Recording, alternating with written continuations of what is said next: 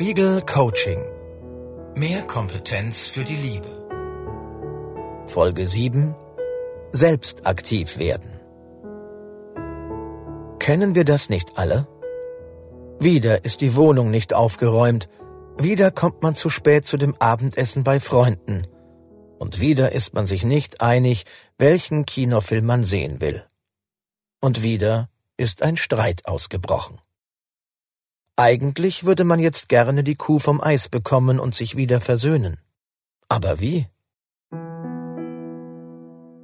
Neuere psychologische Forschung hat gezeigt, dass Männer und Frauen auf unterschiedliche Versöhnungsangebote positiv reagieren.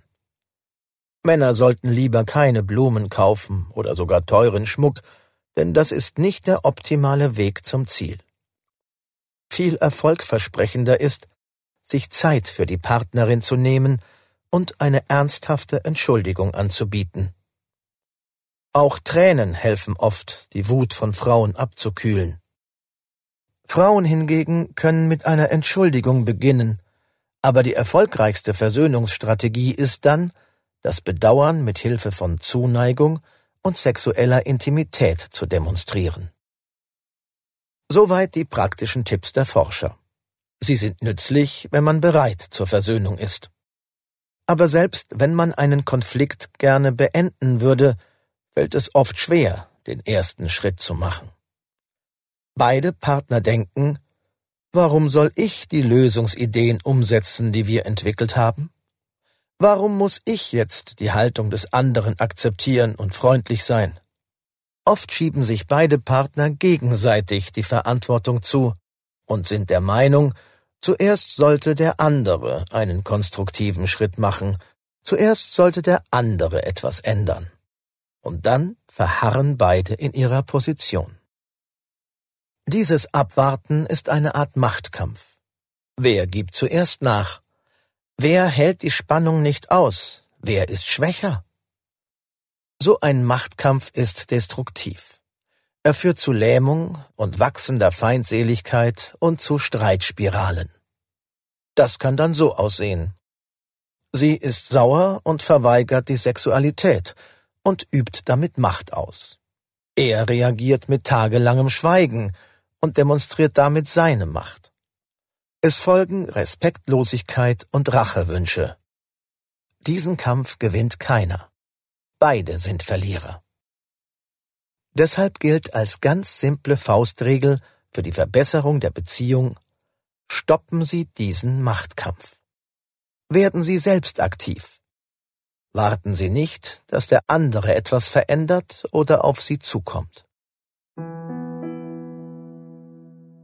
Um das zu üben, probieren Sie folgende Aufgabe aus, die Paartherapeut Holger Kunze häufig Paaren in seiner Praxis vorschlägt tun, was wichtig ist. Nehmen Sie Ihre Beziehung in den Blick und denken Sie dabei über folgende Fragen nach. Was ist Ihnen in Ihrem gemeinsamen Alltag im Miteinander am wichtigsten? An welcher Handlung Ihres Partners, welcher Einstellung, welchem Satz würden Sie konkret erkennen, dass die Beziehung gut läuft oder besser als bisher? Was wünschen Sie sich wirklich von Ihrem Partner im Alltag?